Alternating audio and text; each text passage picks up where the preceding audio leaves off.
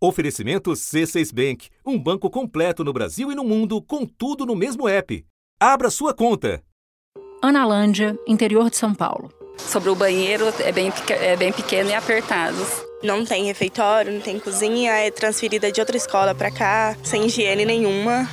É preocupante. Em Manaus, no extremo norte. É aqui os buracos, olha, tá tudo quebrado aqui. Aí olha um monte de lixo aí, tudo, tudo é muito ruim, é muito bicho. É mosquito, é tudo. Caxias do Sul, no extremo sul. Quando chove aqui o saguão alaga demais. Alaga aqui e passa pela fiação também. A gente fica muito preocupada com isso, né? Juazeiro, na Bahia. Minha filha está sem vir para a escola, eu não vou mandar ela para um lugar desse, que não tem estrutura nenhuma. Distrito Federal, bem no centro do Brasil. Caixa d'água já caiu. O forro de amianto já caiu na cabeça de uma criança. Até quando a gente vai esperar? Até acontecer a tragédia? As vozes que você ouviu são de responsáveis por crianças pequenas, reclamando de uma situação que infelizmente não é singular. A maioria das escolas públicas de educação infantil não tem banheiros adequados ou refeitório. Seis em cada dez sequer têm rede de esgoto. 64% dessas escolas estão sem parques infantis. E faltam bibliotecas em sete de cada dez. Esses números alarmantes integram um levantamento inédito da organização Todos pela Educação. O estudo foi realizado a partir do Censo Escolar de 2022 e é divulgado em primeira mão aqui, no assunto. Os dados jogam luz numa etapa de ensino que está em expansão, mas que ainda está muito longe de atender a todos que precisam. O Brasil tem ainda 2 milhões e meio de crianças de 2 e 3 anos de idade que estão fora da creche. Ao mesmo tempo, o país tem mais de 1.200 obras de creches e de pré-escolas paradas. Fase que deveria ser prioritária, porque é a base da escolarização é a coordenação motora, é o ato de pintar, de cortar, de pegar, de amassar, porque é todo um processo. Lá na frente que ela vai realmente aprender a letrinha, a escrever, a falar, porque já tem todo um processo de base. Quanto mais novo a criança chega na escola, mais ele tem esse processo de adaptação, de se socializar, do aprendizado, é todo um conjunto. Da redação do G1, eu sou Natuzaneri e o assunto hoje é o avanço precário da educação infantil brasileira. Um episódio para entender qual é o cenário da etapa de formação mais importante para o desenvolvimento das crianças e como a creche e a pré-escola podem reduzir desigualdades. Eu converso com Priscila Cruz, presidente executiva do Todos pela Educação, e Mariana Luz, CEO da Fundação Maria Cecília Souto Vidigal, instituição que existe há mais de 50 anos e que desde 2007 abraça a causa da primeira infância. Terça-feira, 29 de agosto. Priscila, eu quero começar te perguntando como é que está a estrutura das escolas de educação infantil aqui no Brasil. Se você tivesse que descrever uma dessas escolas, lembrando que é um ciclo que atende quase 7 milhões de crianças até 5 anos, como é que você descreveria? Olha, Natuza, bom, primeiro acho que é importante a gente entender que uma escola de educação infantil não é uma escola qualquer, ela precisa ter uma infraestrutura adequada para essa etapa etária, porque ela atende a justamente um período da vida da criança em que há uma explosão do desenvolvimento. A gente está falando do desenvolvimento cognitivo, social, emocional, físico, por isso que é tão importante a gente entender a escola dessa etapa como uma escola que seja saudável, que faça com que as crianças tenham ali o cuidado com a, com a saúde, que tenham a possibilidade de brincar, de poder explorar, de ter acesso a livros, a contação de histórias, enfim, é uma estrutura que é, a gente precisa buscar porque é um período de ouro do desenvolvimento. No entanto, a gente tem uma, uma situação no Brasil que, infelizmente, está tão longe disso acontecer para todas elas. Olha, 64% das escolas que atendem essa faixa etária não tem um parque, um lugar para a criança poder brincar e poder brincar Poxa. livremente, sem ter ali a orientação, o direcionamento de educadores. Você já imaginou uma escola sem parquinho? Ia ficar muito, muito chato. É porque não ia ter nenhum lugar para brincar. A importância de ter uma área verde desse tamanho é que o professor ele, ele enriquece o trabalho dele. Porque, primeiro, ele pode sair da sala de aula muito mais vezes, ele não está restrito a um espaço. São folhas que caem, são árvores que balançam, a chuva ganha um, um outro aspecto, sol, os insetos que aparecem, tudo isso vira aula, tudo isso vira currículo para uma criança. A gente tem 55% não tem banheiro adequado para essa faixa etária, né? Então, o tamanho do vaso, da pia, para a criança poder ganhar autonomia nesses cuidados da, da sua da, da, higiene. O que eu soube, por último, é que nas, na, no banheiro das crianças são duas pias, colocaram uma torneira. Então, assim, o básico ainda colocaram só a metade. Sandro é professor de história e vai mostrar para a gente o banheiro que os alunos dele costumam usar. Vamos ver. É, a gente está tendo falta de materiais de limpeza que não estão sendo mandados para para que possa ser limpo o banheiro. E o banheiro também quebrado. 37% não tem material pedagógico infantil adequado para essa etapa, 69 não tem biblioteca ou sala de leitura, 53% não tem refeitório, 59% não tem rede de esgoto. Então a gente está falando aqui de lugar para brincar, lugar para poder ter saúde, aprender. Uma creche da cidade vem sofrendo muito com infiltrações lá no prédio. São tantas que algumas salas tiveram que ser interditadas. As imagens mostram a água da chuva caindo pelo teto e alagando a creche.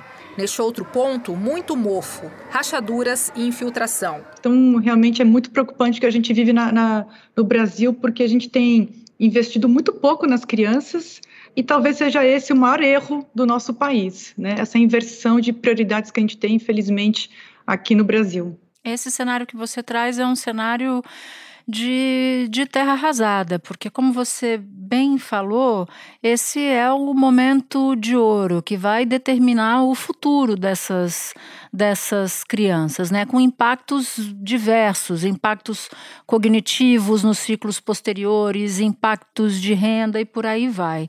Então, eu te pergunto: você desenhou um quadro bem triste de como essas escolas de educação infantil estão e eu queria que você agora traçasse um quadro de como elas deveriam estar a essa altura do campeonato. Se a gente entendesse de fato, e, aí entender significa não só do plano das ideias, mas o de dar a prioridade política que essa área demanda, né, porque é, ter uma atenção maior, direcionando mais investimentos, direcionando uma coordenação entre diferentes áreas de uma gestão, seja a nacional, né, o governo federal, ou governos estaduais ou municipais. A gente tem aí um trabalho que é de coordenação da educação, saúde, assistência, cultura, esporte, inclusão racial. Tem aí uma, um trabalho de coordenação que é, muito, que é muito grande e ele só vai acontecer com prioridade política. Tanto é que que a gente vê no Brasil, e aí indo já para é, responder a tua pergunta mais diretamente, o que, que é essa escola que funciona?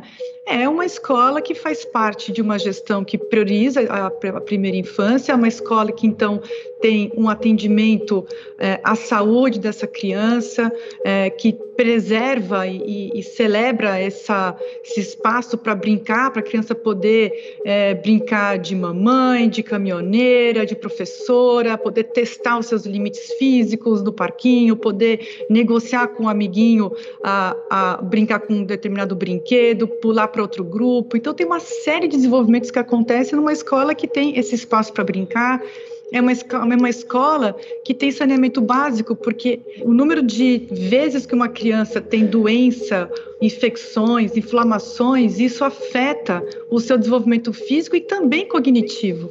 Né? Uhum. Então, é, essa escola é uma escola que tem livros, é uma escola que tem contação de histórias, é uma escola em que os pais são bem-vindos, é, e aqui eu falo pais, né? As mães são muito mais presentes, infelizmente, do que os pais. É importante também a participação do, das mães e dos pais. Você deu um panorama geral de como está o Brasil. E é evidente que a gente fala de um país de desigualdade imensa. Então eu queria te perguntar, para traçar esse, esse diagnóstico, Priscila, das regiões mais pobres e das áreas periféricas. Como é essa realidade? Olha, a gente tem aí talvez a, uma possibilidade de solucionar aquilo que é o maior problema do Brasil, que é a desigualdade socioeconômica altíssima, é, injusta e que tem marcas muito profundas uh, na população brasileira. Então, a origem, o berço dessa desigualdade, em grande medida, é justamente a desigualdade nesse atendimento na primeira infância.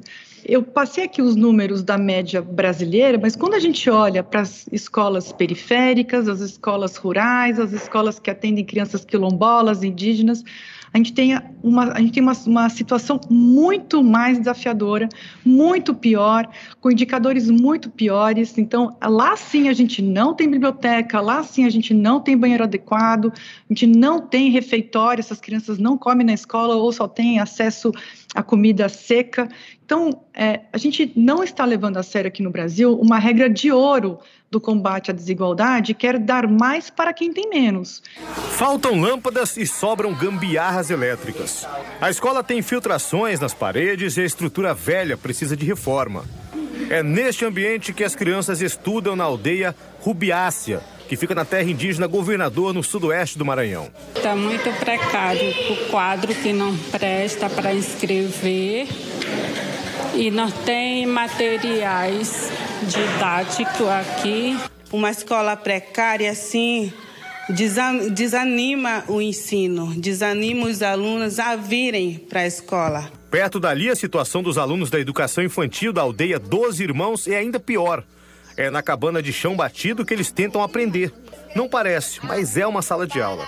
Então, quanto mais vulnerável é uma criança, quanto mais ela vive numa situação de maior vulnerabilidade, maior deve ser a atenção, o investimento, a prioridade tem que ser dada. Então, essas crianças mais pobres ou essas crianças que vivem numa situação de maior vulnerabilidade, elas têm que ter um acesso é, privilegiado em termos de atenção, prioridade, recursos públicos, porque Caso contrário, ou a gente mantém ou até aprofunda a desigualdade que já é enorme no nosso país. E o que, que o Ministério da Educação está fazendo, Priscila? Porque aqui eu tenho dados, é, ainda há 2,5 milhões de crianças sem acesso à creche no país, isso é um estudo da FGV. A gente até vê uma mudança. Em 2010, menos de 13% das crianças até 3 anos estavam matriculadas. No ano passado, esse número passou para 30%. Como é que você avalia essa expansão? Como esse avanço está acontecendo, porque pode ser um avanço muito qualificado ou pode ser um avanço improvisado. E o Ministério da Educação, ao longo dos últimos tempos, em particular no recorte de agora, né? Porque trocou de gestão. O primeiro comentário, Natuza, é que a gente não teve uma, uma expansão tão grande assim dos é, equipamentos escolares, ou seja, de unidades escolares, escolas para atender essa faixa etária. O que vem acontecendo são dois movimentos: um, é, de mais crianças matriculadas numa mesma escola, e dois, né, por conta da, do aumento da judicialização, por, por, por, conta do aumento da pressão da própria sociedade em relação a isso, né, e do atendimento à, à meta do Plano Nacional de Educação de 50%, é, pelo menos, das crianças matriculadas em creche. Então, há esse movimento de pressão maior, de maior conscientização, das mães precisando cada vez mais ingressar no, no, no mercado de trabalho e precisar desse suporte. Então, é, mais crianças, não necessariamente em mais escolas. Por outro lado, também tem um outro movimento que é o de redução de nascimentos, né? O Brasil já não é mais tão jovem, a gente tem menos crianças nascendo, então a, a proporção delas sobe, o que não significa que necessariamente a gente está tendo a, a, mesma a mesma intensidade de aumento é, de crianças ingressando na escola. É importante esse dado. É, o que a gente tem hoje, o que vem acontecendo é que, em proporção, em porcentagem, a gente tem um aumento, mas não necessariamente é um aumento tão significativo quanto esse crescimento em porcentagem de crianças efetivamente ingressando no, no sistema escolar. A gente tem o IDEB, que é um indicador que hoje é o grande farol para a educação básica brasileira, né? Quando a gente olha ensino fundamental e ensino médio, a gente quer saber qual é o IDEB da escola, o IDEB do município, o IDEB do estado. E quando uma, uma liderança política, quando o agente político daquela região, daquele estado, daquele município, ele é estimulado né, a, a, atuar pela educação, ele vai olhar o seu IDEB, vai querer melhorar o seu IDEB, então você tem ali um indicador, um farol importante. Na educação infantil, a gente não tem pacificado um sistema de do que, que é qualidade, o que, que se espera de, da, da, educação infantil, especialmente creche, o que, que é uma boa creche. Então, por exemplo, a gente pode ter um aumento de matrículas de crianças né, ingressando em creches, mas ter crianças também nas creches é, presas numa, numa cadeirinha, olhando para um teto branco com a fralda suja, sem se movimentar o dia todo. Como país, a gente não deveria querer é, apenas um indicador de matrícula. Então, a gente precisa uhum. buscar um indicador de qualidade para poder criar uma pressão da sociedade maior em relação a esse atendimento que né, a gente estava falando sobre isso. É uma janela de desenvolvimento gigantesca. Como que a gente pode desperdiçar é, uma forma de desperdiçar é justamente não ter clareza em relação ao que é qualidade dessa oferta. E não teve nenhuma sinalização do Ministério da Educação nesse sentido, de debater um indicador nacional que faça sentido e que consiga apurar não só as matrículas, não só o acesso, mas também a qualidade do que, do que é ofertado para as nossas crianças? Em gestões anteriores, é, muitas vezes esse debate apareceu, é, com avanços, retrocessos. É, nessa gestão atual, acho que ainda não deu tempo deles olharem para essa questão, mas é uma questão urgente que precisa ser olhada. A atuação deles tem sido é, no campo de destravar as obras das creches que estão paradas há muito tempo, né? Porque no governo federal anterior a gente teve aí essa paralisação de muitas obras. 2 milhões e meio de crianças, olha só, de 2 e 3 anos de idade, estão fora da creche em todo o Brasil. Enquanto isso, mais de 1.200 obras de creches e pré-escolas estão paradas no país. Dados organizados pela Fundação Getúlio Vargas mostram que no Brasil, 30% das crianças de até 3 anos estavam matriculadas em creches no ano passado. O número, segundo os pesquisadores da FGV, é baixo, mas é o melhor da série histórica iniciada em 2010, quando menos de 13% das crianças dessa faixa etária estavam matriculadas. O Plano Nacional estipulava que os municípios e estados deveriam ter 50% das crianças de 0 a 3 anos na escola. Atualmente, parte dos estados e dos municípios estão longe dessa meta pré-estabelecida, em particular os estados localizados na região Norte e Nordeste. Aí aconteceu um acordo com o Tribunal de Contas, isso foi sendo é, resolvido ao longo do tempo, então aí um esforço grande do, do atual governo em relação é, ao, a esse destravamento das obras, tá? É, agora, isso não é o bastante, a gente precisa ter esses indicadores de qualidade. É, alguns estudos internacionais já apontam para caminhos que o Brasil pode adotar também. Priscila, eu me despeço de você, torcendo para que esse episódio chegue até os ouvidos do ministro Camilo Santana e que ele possa dar respostas a esses apelos que, que você faz. Te agradeço muito por ajudar a jogar luz sobre esse assunto e desejo um bom trabalho para você. Obrigada, Natuza, obrigada a todos vocês. Espera um pouquinho que eu já volto para falar com a Mariana Luz. Com o C6 Bank, você está no topo da experiência que um banco pode te oferecer. Você tem tudo para sua vida financeira no mesmo app, no Brasil e no mundo todo a primeira conta global do país e atendimento personalizado, além de uma plataforma de investimentos em real e dólar com produtos exclusivos oferecidos pelo C6 em parceria com o JP Morgan Asset Management. Quer aproveitar hoje o que os outros bancos só vão oferecer amanhã? Conheça o C6 Bank. Tá esperando o quê? C6 Bank. Mariana, a gente sabe que a escola infantil é um dos primeiros espaços de socialização das crianças, mas que esses espaços têm ainda uma função muito maior do que essa.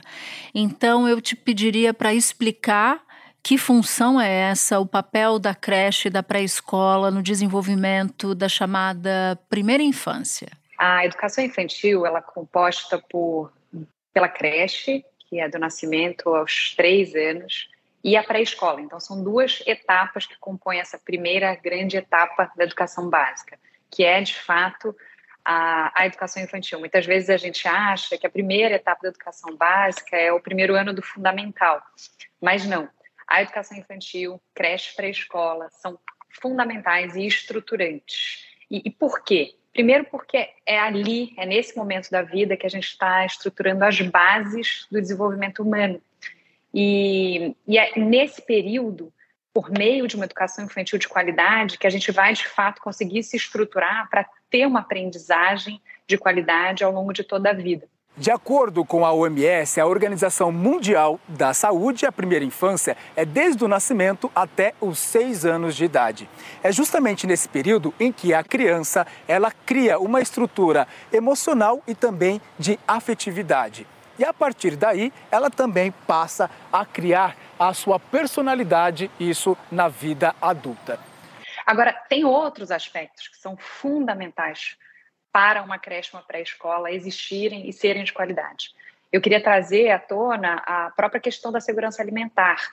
Uma criança na, na creche, na pré-escola, de uma família vulnerável, vai para a escola e tem uma alimentação, e, e é lá que a fome deixa de existir. Se a gente for olhar também para um aspecto da segurança, violência infantil acontece e a escola tem um papel fundamental para ser um identificador ou denunciar eventuais violências ali identificadas. Agora, um outro aspecto que a gente tem que falar também é a questão da empregabilidade da renda. Uma família com uma criança pequena precisa ter as condições de trabalhar, de gerar renda e de trazer comida para a mesa. Então, a escola também cumpre com esse papel. Então, a primeira aprendizagem é, que é, de fato, que se estrutura nessa etapa, mas também tem todos esses outros aspectos que a gente precisa levar em consideração. E quais são, Mariana, os equipamentos adequados para creche, para pré-escola, para garantir esse desenvolvimento de que você fala?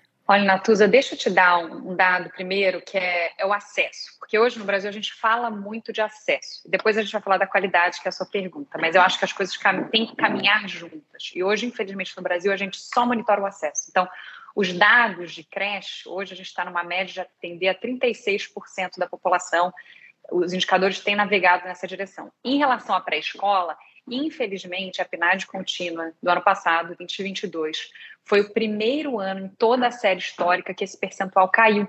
Foi para 91,6%.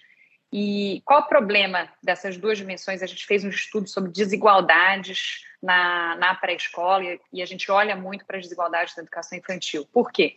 Desse, na creche, por exemplo, só para te dar mais uns dados, desses 36%, se a gente for olhar para o quartil mais rico da população, a gente tem 55% dos mais ricos na, na escola, na creche. Agora, do percentual e do quartil mais pobre da população brasileira, a gente só tem 25%. É uma diferença muito grande, né? É uma diferença gigante. Então, a gente precisa não só olhar para o que são, assim, a meta nacional é 50%, e hoje na média a gente está lá nos 36%. Agora, se você for olhar por quartil de renda, você vai entender essa diferença. E o que, que acontece nessa fase de vida onde você está formando as bases? Para populações mais vulneráveis, nas quais as famílias estão inseridas numa situação de estresse, a creche de qualidade ela pode gerar benefícios ainda maior. Então, você está, de fato, tirando essa oportunidade de reequilibrar ali uh, e trazer alguma equidade para essa, essa etapa, e é nessa, na largada que a equidade se dá. E aí, para te responder sobre qualidade, hoje a gente não mensura qualidade de forma estruturada no Brasil.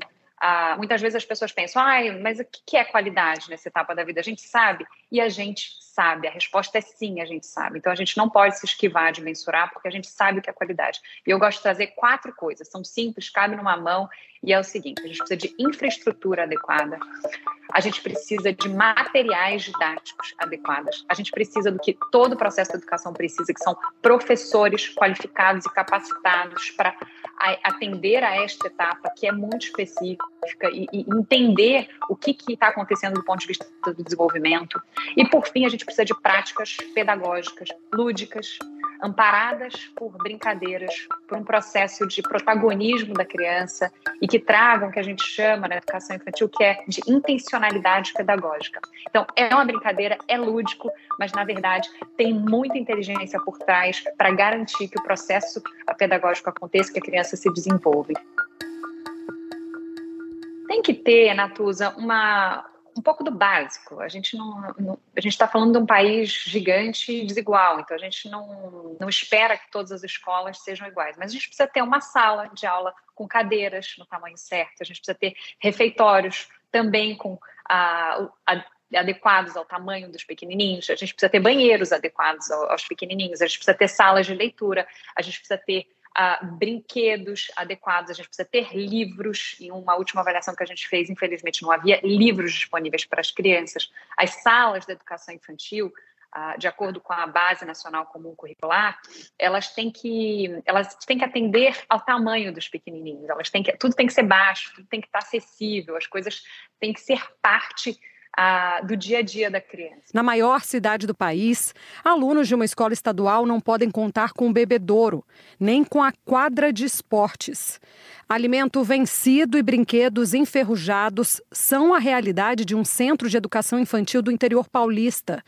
Tem escola sem água no banheiro e quem resolve ler um livro convive com um mofo na biblioteca. Estudantes de um colégio municipal do Rio de Janeiro convivem com uma infestação de cupins. E em Rorainópolis, Roraima, o problema são as larvas na cozinha. O local de preparo dos alimentos também é precário em uma creche no Maranhão.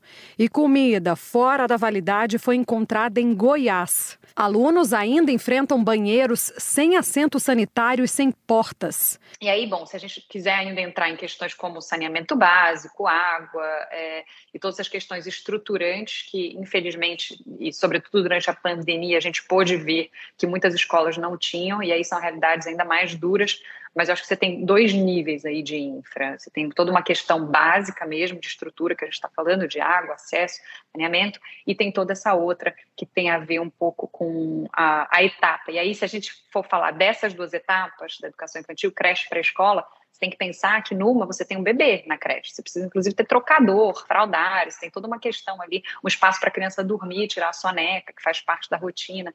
É, e, e, ela precisa ter essa diferenciação aí do que acontece na creche para os pequenininhos, que a gente chama da primeiríssima infância, até os três anos, e depois para a etapa da pré-escola, que são quatro e cinco anos, e que é a etapa obrigatória. E, e lá, aí tem mais esse caráter é, de, de, preparação mesmo para o ensino fundamental. E, e, já são um pouco maiores, então você não precisa de, de tantas adequações como na creche, mas ainda toda essa lógica aí que está ancorada na base e que é importante para as crianças conseguirem exercer essa ludicidade, essa brincadeira, essa autonomia e esse processo de aprendizagem contínuo. Agora, há muitos estudos que apontam que o investimento em educação infantil é o tipo de investimento que mais dá retorno. E você citou o Brasil como um dos países mais desiguais, né? Você citou a desigualdade do Brasil como um elemento que dificulta muita coisa. Eu queria que você nos ajudasse a entender essa essa ideia de que o investimento em educação infantil torna a sociedade uma sociedade mais igualitária. Por quê? Natuza, a resposta do porquê é a razão pela qual a Fundação Maria Cecília Souto Vidigal elegeu a primeira infância. A gente trabalha a primeira infância todos os dias, porque essa etapa da vida, do nascimento aos seis anos, é, o cérebro funciona como um super-herói, eu gosto de dizer. E a gente tem, nesse momento, a, a, neurociência comprovou que acontece um milhão de conexões por segundo. E esse um milhão de conexões, que são as sinapses, formam até 90% do nosso cérebro, daí essa potência. Isso estrutura o que a gente chama do tripé do desenvolvimento. Então, que é o, o desenvolvimento físico, motor, o desenvolvimento cognitivo, o desenvolvimento socioemocional.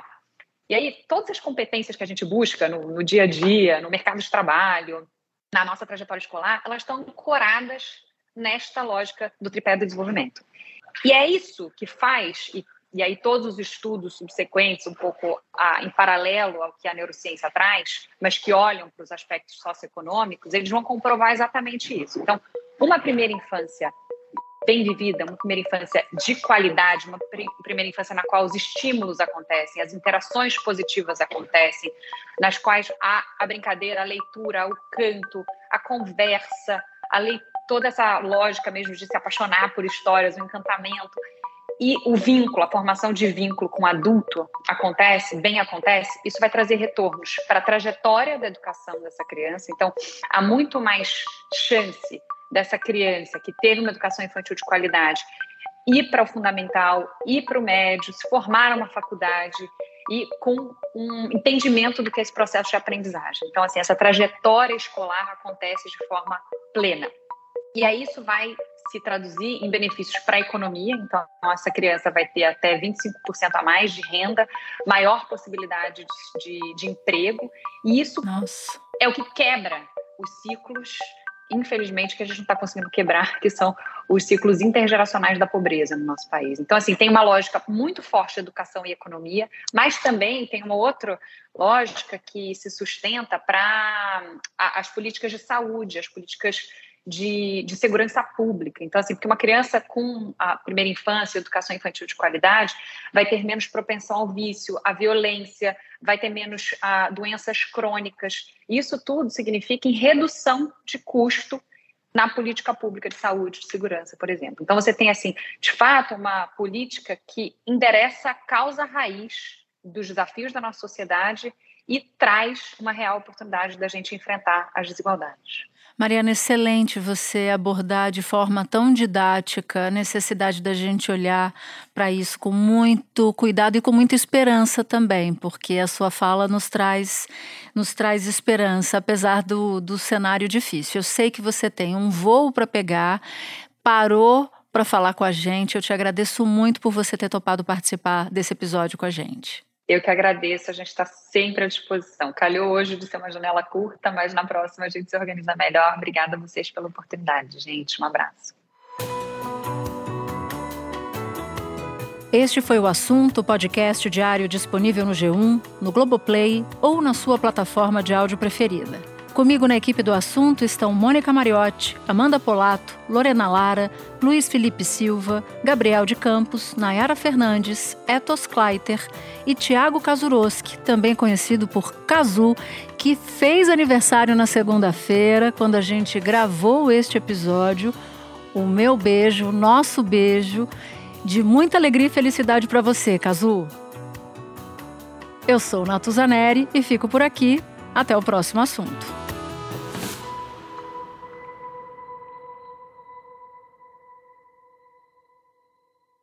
Você no topo da experiência financeira que um banco pode oferecer. Escolha um banco completo no Brasil e em qualquer lugar do mundo. Abra sua conta no C6 Bank.